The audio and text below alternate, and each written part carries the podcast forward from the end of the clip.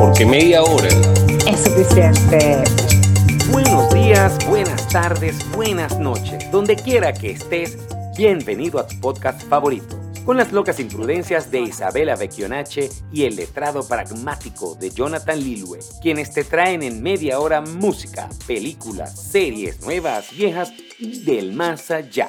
Con ustedes, los chicos de media hora es suficiente.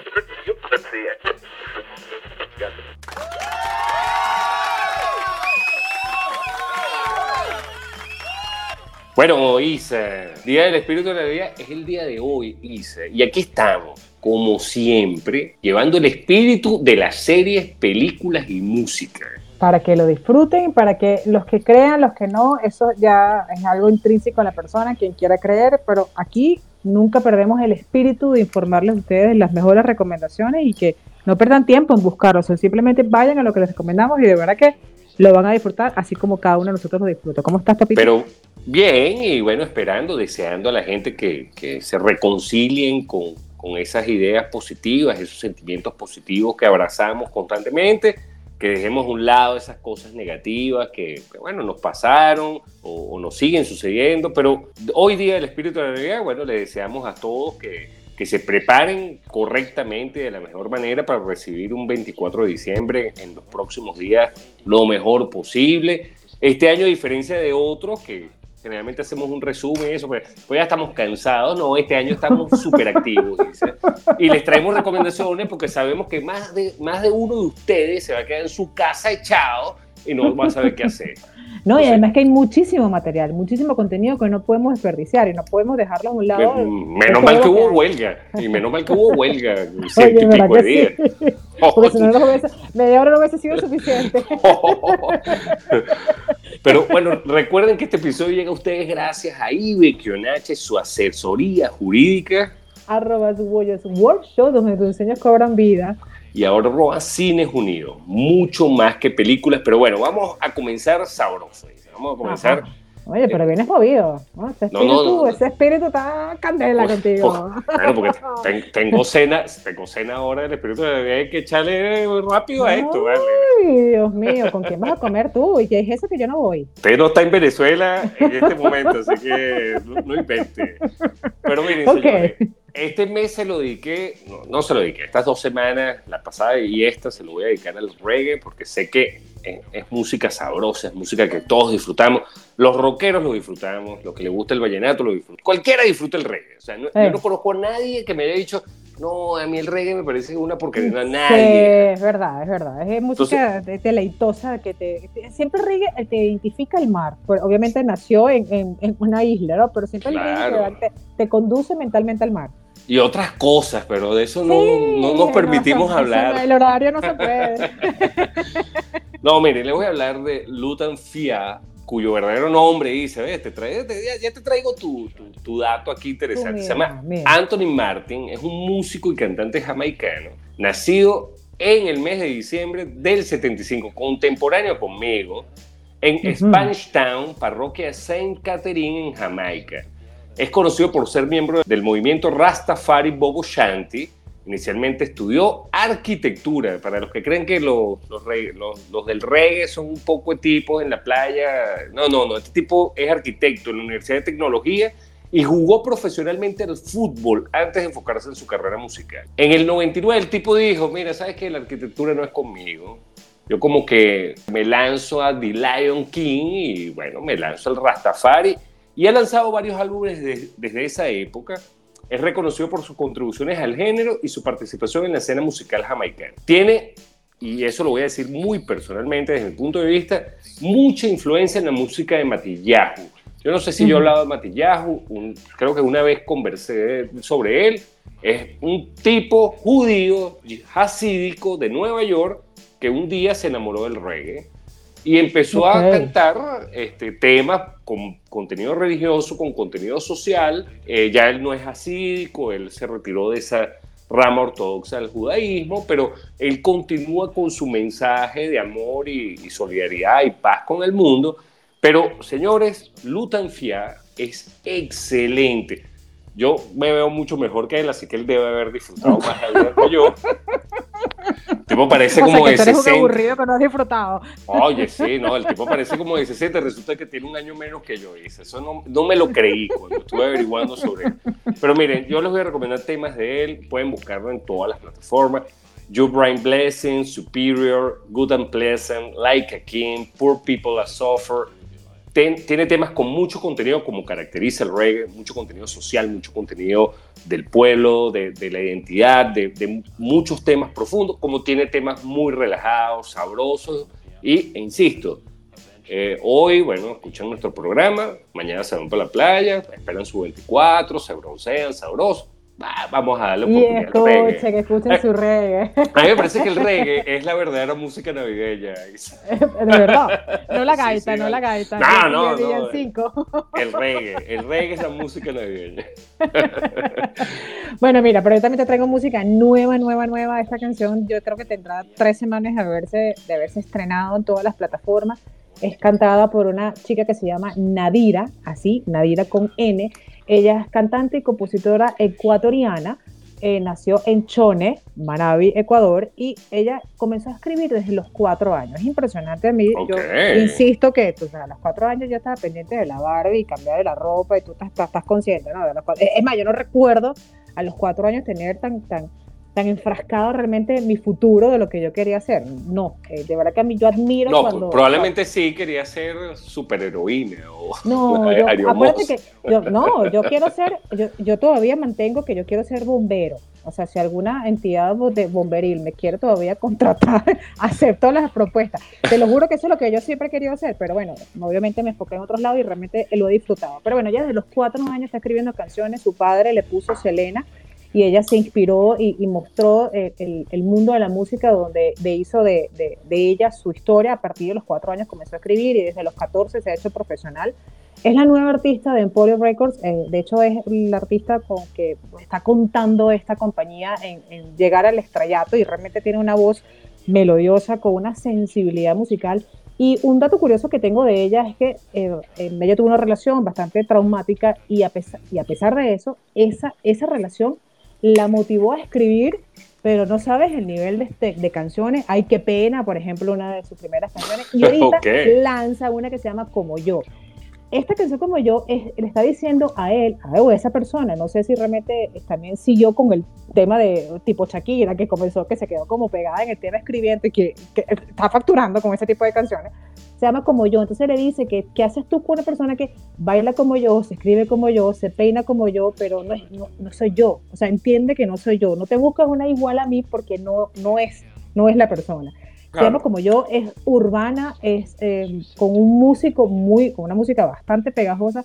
Eh, Emporio de verdad que se ha puesto, esta compañía le puso, como vamos a decir, como que todos sus medios y todo su, su talento y su creación ha puesto ha apostado a ella y creo que lo ha hecho muy bien. Y hoy quiero recomendarte porque da que Nadira eh, lanzó esta canción, ya es top 10 en, TikTok, en Instagram, ah, eh, ya tiene muchísimas reproducciones.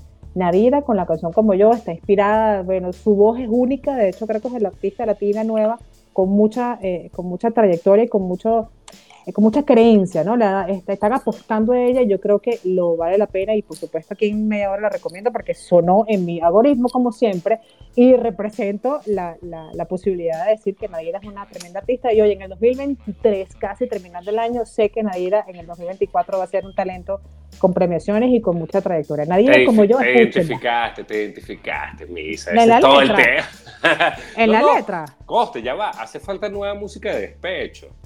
No, yo, creo que hace Pero espérate, ya vaya. Yo creo que aquí, allá vaya. Vamos, a, vamos a hablar porque este, este, este, este aspecto creo que ha sido tocado en varios, en otros episodios y lo tengo que sentar y cercar también. A la música es una cosa y la letra es otra. Las, cuando las dos cosas se fusionan es maravilloso. pero si a ti te gusta una música y la letra no tiene nada que ver, ¿qué tiene que ver tu situación emocional y afectiva de que te gusta la casa? Entonces yo digo, ya va, no, pero ya va. Miguel. Por el contrario, ya va, pero ya va. Por el contrario, hace falta nueva música de despecho. O sea, no es posible que la gente se despeche y siga escuchando a Amanda Miguel. No, no. Ah. hace ah, falta, hace falta escuchar Nadire y hace falta escuchar otra gente con una nueva voz más actual con el despecho actual. Pero no tiene nada que ver el despecho, Jonathan, porque la letra coincidencialmente es, es, fascinante, pero la música también. Entonces te puede gustar la música y que te coincida con la letra no tiene nada que ver que coincida con tu historia. Claro, pero ya va. no, no, está bien, pero este, ¿cómo se llama la de Shakira con Bizarrap? Eh, sesión, sesión 51. Ajá, sesión 51 es una canción de, ya va, es una canción de despecho, sí o no. Independientemente que la puedas escuchar en cualquier momento. De por sí, los 7 millones o 57 millones de reproducciones que tuvo Shakira con esa canción no tuvieron que ver con despecho, no hay 57 millones. Obvio. Pero, pero Shakira adicionó al catálogo de despecho un nuevo tema y parece yo, yo estoy. no, no te sientas afectada, me dice. No, lo que estoy diciendo, no, lo que estoy diciendo es que qué chévere que la gente, bueno, haya nuevas voces más actuales, hablando del despecho actual. El despecho actual no era el de antes, que. ¿Cuáles eran las canciones de despecho de antes? Amanda Miguel, este, no sé, ayúdame, Rocío Durcal, Ana Gabriel, claro. Ana Gabriel, wow, o sea, pero, pero yo, yo veo una chama de 18 años cantando Ana Gabriel porque está hecha pechada y le, le, doy cuatro, cuatro correazos y le digo, no, amiga. Ok, ese, ese, ese, es tu escenario, pero el otro escenario, una muchacha que te canta Ana Gabriel, Juan Gabriel, Luis Miguel, Nadira, eh, Bizarrat, quiere decir que también está en un despecho, o sea, no puede valorar la música sin necesidad de involucrar sus emociones. No, claro que sí. A lo que me refiero es que el que esté despechado tiene nuevas opciones. No, es que nunca he dicho lo contrario. o sea, nunca he dicho que lo contrario. Lo que he dicho es que alguien que está despechado no tiene que buscar en los años 80 para sentirse cool. No, tiene nuevas opciones. ah, bueno, eh, ok, ok porque todo ahorita parece paz y amor. Y bueno, mamita, vamos a la playa porque tú y yo. esa es la música urbana.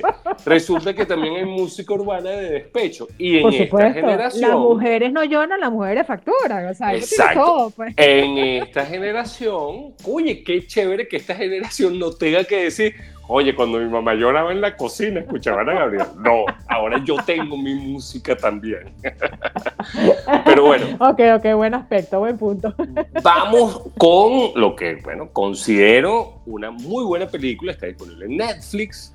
Eh, la pueden, para mí, bueno, siempre John Wick va a estar en, en el epítome de las películas de acción y revenge, pero les recomiendo mucho Valerina, película coreana de este año, 2023, es un thriller de venganza muy violento, bastante sangriento y con escenas bastante gore. Me encantó.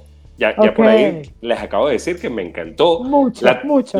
sí, la trama de Valerina se centra en Rooney, que es la protagonista, una asesina que busca venganza por la muerte de alguien. Y este, ella básicamente bueno, va con todo contra todo lo que se mueva que esté relacionada con esa muerte. A mí me encanta que estas películas básicas no hay muchas pretensiones de que uno vea la introspección del personaje. No, vamos a ver acción, vamos a ver buenas escenas de combate, vamos a ver muertes muy interesantes. y en verdad la disfruté bastante. Yo no soy muy dado a ver estas películas como coreanas. Sí, algunas sí, es que hay muchas. Oye, cuando tú buscas catálogo de cine coreano, los tipos son tres veces más grandes que Hollywood. es impresionante. Pero esta de Netflix creo que les va a gustar como para, para un día así que se sientan con un poquito de ultraviolencia. La adrenalina, la película en televisión y no ha pasado nada. Esto, esto es algo inédito, hay que resguardar mucha esta información porque es primera vez que Jonathan recomienda una película coreana. No, porque no, siempre, Bueno, creo que será la segunda o la tercera, es muy poco película y cine coreano que tú recomiendas.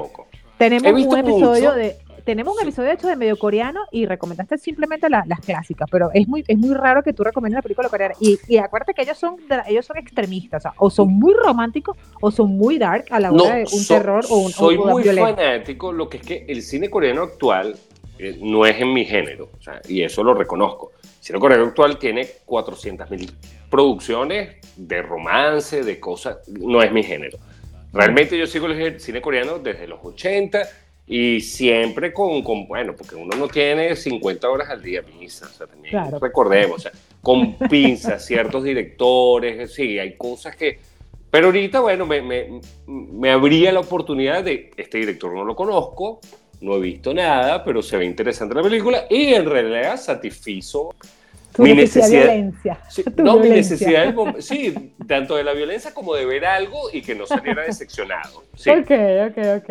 Bueno, me quedo en tu plataforma, me quedo en Netflix y voy a recomendarte algo muy light para que los que quieran ver violencia se vean la película de Jonathan Coreana y luego vamos a ver esta que se llama Leo, está en Netflix, es, dibujo animado. Eh, me encanta sobre todo porque la participación de Adam Sandler en su creación y sabes que tiene un, le da un toque fascinante a la película, de hecho es una de las voces de, de los personajes, los personajes son Mira, mira de qué va. Es un lagarto que está con una tortuga, con un borrocoy, que están atrapados en una pecera en un salón de clase de niños, específicamente de quinto grado. O sea, vamos a hablar de niños entre 10, 9 y 10 años, ¿no?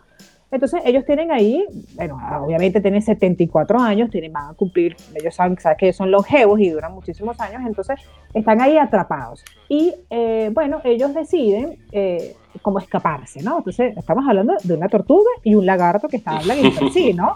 Entonces, eh, claro, ¿qué pasa? Hay un cambio en el salón donde la maestra es una sustituta, esta maestra es un poco con un poco mucho más carácter que la anterior, que era un poco más, vamos a decir, suelta y era más dada con los niños era una maestra de esas antiguas, con una regla, con un poco más de instrucciones, leer libros, quitaba las computadoras, vino con unas reglas que ellos no estaban acostumbrados a verlo, pero evidentemente ellos, esta tortuga y este lagarto, analizaban y, a cada niño. Entonces, eh, esta maestra, y, vamos a decir, premiaba a los niños que tenías que llevarte la mascota del salón a tu, a tu casa y cuidarla y eh, pasabas la materia si regresaba tu mascota en buenas condiciones. Viva. Sí, viva. estamos hablando de un lagarto, una tortuga, unos niños que no saben cuidarlas, entonces se la llevan.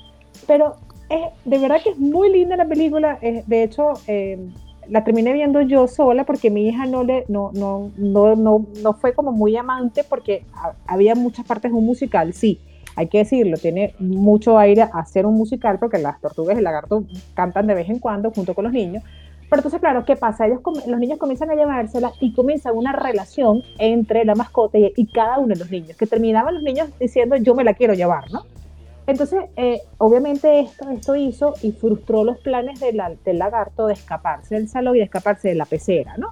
Porque, bueno, comienza como, vamos a decir, una magnífica relación con cada uno de los niños y se hace muy atractivo entre los diálogos y el aprendizaje que el lagarto le daba a los niños y los niños a su vez al lagarto, ¿no? Eh, de verdad que se pone muy atractivo. Adam Sandler le da un toque único si eres fan de él, y yo lo soy de él, porque de verdad que entre la comedia, con lo infantil, con lo divertida, con lo profundo, con lo emocional, el musical también lo hace bien chévere, porque bueno, cantan, entonces imagínate una tortuga y un lagarto bailando, ¿sabes? Y oye, pero de verdad escenas muy, muy, muy agradables un tema de familia, eh, es muy emotiva, con muchos mensajes. Cada uno de los personajes tiene un mensaje distinto porque son niños un salón, cada uno distinto, de familias distintas, situaciones internas distintas. Entonces, estas lagartas y estas tortugas, de verdad que son en sí, son el personaje principal de la película, pero una muy buena película, muy divertida, que se puede ver a cualquier hora, cualquier día, en cualquier momento. Si eres fan de los musicales y si no lo eres, también te lo hace eh, apetecible y dirigible la película. La verdad que es muy cómoda, muy cómoda la película y muy fresca también. Ok, bueno, y lo que nos queda es decirles que esta semana el estreno de Cines Unidos es Aquaman 2. Tienen varios estrenos, Nosotros hacemos una recomendación de uno de los estrenos de Cines Unidos, pero tienen otras opciones. Ahora, no se pueden perder Aquaman y El Reino Perdido. Mm. porque regresa Arthur Curry, conocido como Aquaman, ya que ah, Black Manta no, no pudo, bueno, eh, fregarlo en la última película. Resulta que Aquaman, el heredero del reino submarino de Atlantis, llega nuevamente para proteger el reino de Atlantis en una nueva película del universo cinematográfico de DC. Y no se le pueden perder, señores. No porque además va a estar disponible en la sala Dolby Atmos de Cines Unidos. No sé, ya, ahí se las dejo. ¿Sí? Sí, o sea, si, si no disfrutan ese audio, señores, váyanse a hacer una audiometría porque no les queda otra. Y Aquaman hay que verlo, por favor, eso hay que verlo. Eso hay que verlo ya, de primera fila. Pero mira, Isa, te traigo uno de tus favoritos esta semana para la serie, porque está disponible en Star Plus y me encantó. Yo no soy amante de la Fórmula 1, by the way, pero me gusta, me gusta. Yo veo mis carreras los fines de semana. En alguna época sí fui como bien fanático, así 3 de la mañana sentado viendo la pole position. Ya, ya no tanto. Eso, habla mucho, eso habla mucho de lo ocupado que uno está. Pero es una miniserie de cuatro capítulos disponible en Star Plus y se llama Brown, The Impossible Formula One Story. Ok. Si, si a los amantes de la Fórmula 1 la van a disfrutar enormemente, los amantes del cine la vamos a disfrutar porque está el señor Keanu Reeves, es el host, quien dirige una serie de entrevistas a las personas involucradas en esta historia. ¿Y de qué trata esta historia? E, e, esta no, no es una historia cualquiera, es la historia notable de cómo en el 2009 el equipo Brown GP dirigido por Ross Brown, quien anteriormente era parte del equipo técnico de Ferrari, sin recursos, sin historia, logran ganar la Fórmula 1, siendo el primer equipo de la historia en su primer año ganar la Fórmula 1. Bueno, eh, las entrevistas que hace Keanu Reeves son, o Keanu, Keanu Reeves, son espectaculares. El tipo a veces no se, no se muerde la lengua, el tipo suelta la pregunta. Eh, y eso es lo bueno de tener gente famosa en estas cosas, ¿no? Porque se sienta con el presidente eh, o el que fue vicepresidente de la FIA y le tira la pregunta. O sea, a mí no me importa si tú te mueres. Sí, sin miedo al éxito, pues ya lo tengo. Yo soy John Wick, papá. Claro, no hay como yo. no hay, yo soy Neo. Yo, soy, el, Matrix. Yo soy el 42 Ronin. O sea, no, no, no, espectacular. Eh, tiene momentos muy agradables. Es una historia muy interesante. Insisto, los amantes de la Fórmula 1, como nadie la van a disfrutar porque hay muchas cosas intrínsecas del mundo de la Fórmula 1. Y los que no somos fanáticos tan, tan acérrimos, realmente ver esta historia implica ver, bueno, el trabajo arduo, ver la, la posibilidad de que cualquiera... Con, de los pilotos. no, de, no solo de los pilotos, el equipo técnico, los recursos, porque un dato interesante de esta serie, Honda, 2008, estamos hablando de 2008, o sea, ellos ganan en el 2009, en el 2008 es la crisis financiera mundial, Isa, y la escudería era de Honda, y Honda, por, por los temas económicos que se estaban sucediendo a nivel global, deciden retirarse de la Fórmula 1 y, bueno, no, no, no podemos, pana, o sea, tenemos que preservar puestos de trabajo, tenemos que preservar nuestra empresa, o sea, la Fórmula 1 es un lujo que nos damos. Y llega este señor llamado Ross Brown y le dice, véndemela, bro. Yo, yo compito y te va a salir más barato. O sea, y, y cómo la tenacidad de, de, Brown, más su equipo de trabajo, más los ingenieros, más los pilotos, está Jenson Button, está Barrichello, está Ross Brown, o sea, la cantidad de personas que entrevista y, y la cantidad de detalles que te enteras en esta miniserie, te voy a decir, son las mejores cuatro horas. Eh, es, una de mis top tres series que podría recomendar este año, que se lo dejamos para otro episodio, cuáles son como que nuestro top de series de este año y de películas y eso. Pero sí les puedo decir, está entre mis top tres de series de este año porque además es agradable ver, no, no solo desde el punto de vista de la Fórmula 1, cómo el trabajo tenaz y arduo de un equipo, de un grupo de personas, puede lograr mucho. Es que ahí, ahí todos tienen un papel importante, desde el primero, desde el tornillo del caucho hasta el de la gasolina, todos tienen un rol súper importante. Y, el tema de tiempos y hay cuentos interesantes, hay cuentos que es para reírse y para no llorar, porque cuando uno lo ve ahorita en retrospectivo uno dice, oye, qué, qué, gracioso, ¿no? En ese momento era, otra cosa. Claro, y uno lo ve realmente lo que padece el piloto de la carrera que va a 300 kilómetros, uno ve lo que está pensando, siendo, sintiendo, todo eso. Pero bueno, que bueno, me gusta. Y me has hecho un compromiso a la audiencia donde me has hecho a mí pensar ahorita qué voy a hacer con, esa, con ese propósito, donde vamos a decir los mejores series del 2023. Es un trabajo arduo que nos va a tocar, porque hay muchísimas en el 2023. Buenísimas. ya, yo las tengo, Isa, ¿qué pasa? Yo las tengo. No, no, no, qué compromiso me acabas de dar. Pero bueno, te voy a decir que en este caso me cambio y me voy a Netflix otra vez y te recomiendo esta serie que se llama El ADN del delito. A ver, obviamente me llama la atención por razones obvias. ah, por, razones obvias. porque mataste a alguien, No, no, no, precisamente porque quiero, quiero, evitar ser juzgada por el ADN del delito, ¿no? Entonces necesito datos, necesito datos.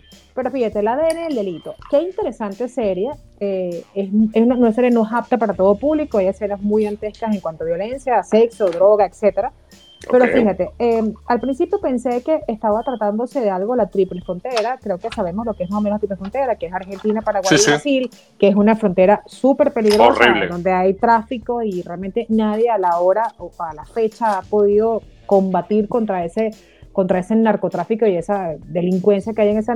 Pero bueno, no, no precisamente no es, no es la doble frontera, que es Brasil y Paraguay, ¿no?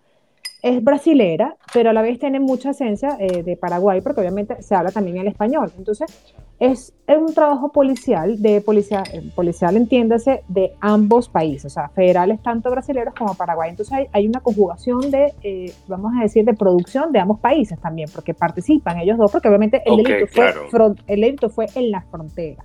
Entonces, uno de los dos países tiene la tecnología de identificar el ADN de las huellas que se dejaron en el delito y el otro no. ¿Ok? Entonces hay ese juego de estaval, vamos a decir, donde los gobiernos están obviamente, eh, tienen que aprobar la implicación de que yo traslade mi jurisdicción de mis policías a Brasil para poder, eh, para poder brindar la huella y el paralelo de yo como Brasil traerme la huella paraguaya para poder identificar, ¿no? Entonces, obviamente estamos hablando de complejo donde está en un trabajo eh, organizado, no solamente a nivel de delincuencia, sino a nivel policial, porque es organizarme para determinar y detectar los autores y obviamente la nacionalidad, donde los voy a juzgar, porque el delito fue fronterizo, ¿no? Entonces son dos países que están con tremendas organizaciones, eh, es, muy mal que lo diga, pero son unas organizaciones criminales muy organizadas, ordenadas, precisas, complejas, eh, armadas, eh, súper estructuradas, que se enfrentan a dos cuerpos policiales, uno con menos capacidades de tecnología de poder identificar y otro con otro sí, pero que no puede actuar, ¿no? Entonces, eso lo hace entretenido, porque son ocho capítulos donde realmente están batallando dos cuerpos policiales de dos cuerpos de dos países distintos, con idiomas incluso distintos, para poder identificar qué está pasando y el traspaso de evidentemente de, droga, de traspaso de, órganos de personas, de, tráfico de personas. Tráfico de tratos, claro. Todo, todo, todo, todo. Entonces son, cuarteles que están luchando en poder ganar la batalla en el país que pertenecen, el brasilero en el Paraguay y el paraguayo en Brasil. Oye, es espectacular. De verdad que la premisa pareciera ser un poco, eh, vamos a decir, las noticias que se puedan ver eh, sobre este, esta, esta doble frontera, pero al mismo tiempo es internamente el trabajo de lo que padecen estos policías que prácticamente unos están expuestos, obviamente, por el tema de que ven los rostros, entonces ven dónde trabaja, unos enfrentamientos cuerpo a cuerpo, genial. Y que, y que al final eso nos afecta a los ciudadanos, o sea, eh, pareciera un tema puntual de una frontera específica, pero al final los afectados de eso somos los ciudadanos de los países. Claro. si, es tan difícil establecer la jurisdicción y establecer responsabilidades, eh, eh, en una frontera, sucede en cualquier frontera y somos dos, casi 200 países reconocidos por la ONU. O sea, además, además, ¿no? Entonces se hace mucho hincapié sobre el crimen organizado de ambos países, pero al mismo tiempo también se hace de forma, eh, tratan de mostrar la manera en que progresan en, paralelo los cuerpos policiales, evidentemente como para combatir. No tiene nada que envidiarle a una serie norteamericana con eh, explosiones, con argumentos, con... con claro, pero esta es una docuserie, no, no es una serie ficcionada.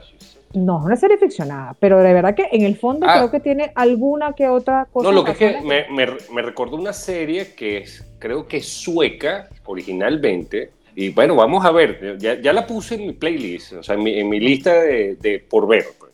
Ok. No, este, me recuerda mucho, por eso te pregunté si era ficcionada, porque hay una serie sueca yo, yo vi solo la primera temporada de la sueca y después la norteamericana, este, que es con Diane Kruger, que me encanta esa actriz de origen alemán, donde más o menos la premisa es la misma. Ajá, ok. Se llama The Pero Bridge. frontera, ¿Frontera con quién? Se llama The Bridge. En Suecia Ok. era la frontera creo que con Noruega o Finlandia, Ok. no me acuerdo. Y en Estados Unidos era la frontera de Estados Unidos con México. Con México. Ocurre claro, un que- homicidio en el puente que separa los dos países. Entonces, Ah, mira, en, qué en interesante. el medio, en el medio del puente. Entonces, ella es una. la- te voy a hablar más de la, de la americana, que bueno, es la que tuvo más temporada. Ella es una, una investigadora norteamericana, medio, medio obsesivo-compulsiva, súper pendiente de los detalles. Y le toca trabajar con un mexicano, que el bicho es así como que más. ok. Coste, el tipo es súper profesional, súper correcto, pero el tipo es así como que bájale dos, chapito. O sea, no, no, no hagas de esto un rollo. O sea, yo tengo que Claro, a mi claro. jefe. que no, no me, o sea, no me imagino un policía americano trabaja con un policía mexicano. Muy buena, no, buenísima, buenísima. No, pero, Pero- pero ya, fíjate ya que esta sí, la tengo eh, incluida. Bueno, que está buenísimo, que aquí yo, yo, como, como jurista que suelo hacer este tipo de cosas, me, me invitan a mí a, a aseverar que realmente el crimen no tiene frontera geográfica, ni mucho menos se detiene por alguna complejidad cultural, porque además que entonces aquí los funcionarios brasileros se enfrentan contra el paraguayo para poder decir, pero tú me tico, ya va, esto es mío, no, pero es que esto fue mi frontera, no, ya va, pero es que yo, es, es que tú me tocaste a mí, o sea, ah, ¿sabes? Es cuando... y, ojo, el problema es cuando otro. hay- Sí, sí, sí. Y cuando tú quieres, o sea, y cuando tú estás enfocado en determinar el crimen, porque además que hay presos involucrados, o sea, hay temas de, de reclusiones, hay muchas cosas involucradas aquí. Genial el ADN para que le guste este tipo de acción. De verdad, el ADN del delito Sí. está en Netflix, disfrútenselo. Bueno, señores, ya saben lo que le emociona a Isa. Así que si hablan de sí, delito. ¿eh? Pero bueno, Pero un policía como el brasilero, como el que sale, y muchacho, ¿dónde comete el no, no. delito? fue, fue el caso, fue el caso y el tema ju- jurisdiccional. Y, pero bueno, señor. Los policías brasileros, los policías brasileños también. Esos son los actores brasileños. Señores, gracias por acompañarnos. Les damos muy buenas recomendaciones. Creo que tienen bastante para ver. Recuerden que no, no hay descanso. Tienen tiempo. Incluso revisen nuestros episodios anteriores y vean otras recomendaciones que tenemos.